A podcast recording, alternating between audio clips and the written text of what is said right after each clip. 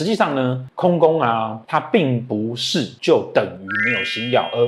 也不是说他没有星耀，就等于你需要害怕。第一点，所有的宫位呢都必须要跟对宫做联动哦，更何况它还有三方四正，基本上每一个宫位你都要看对宫。那如果每一个宫位你都要看对宫，那你这个宫位即便没有主星，它还是受对宫影响啊。就是空宫其实要借对宫，可是借对宫呢，到底应该怎么去分辨，该怎么借？基本上空宫我们就是借对宫的主星过来。背后原因就是因为每一个宫位你都要看对宫，那既然每个宫位你都要看对宫，我势必就要受到对宫的影响。我们常举的例子，贪狼叫的欲望，那他的欲望要怎么呈现，要看他对攻是什么。如果他是武曲，很务实的呈现，即便他有很多的欲望，可是呢，他也要精打细算。如果是紫薇，那他就是要呈现在我希望大家要能够羡慕我，大家又觉得我很棒啊，因为紫薇是需要虚荣的。如果是廉贞，表示说呢，我这个欲望呢，希望呈现在让我的世界更丰富。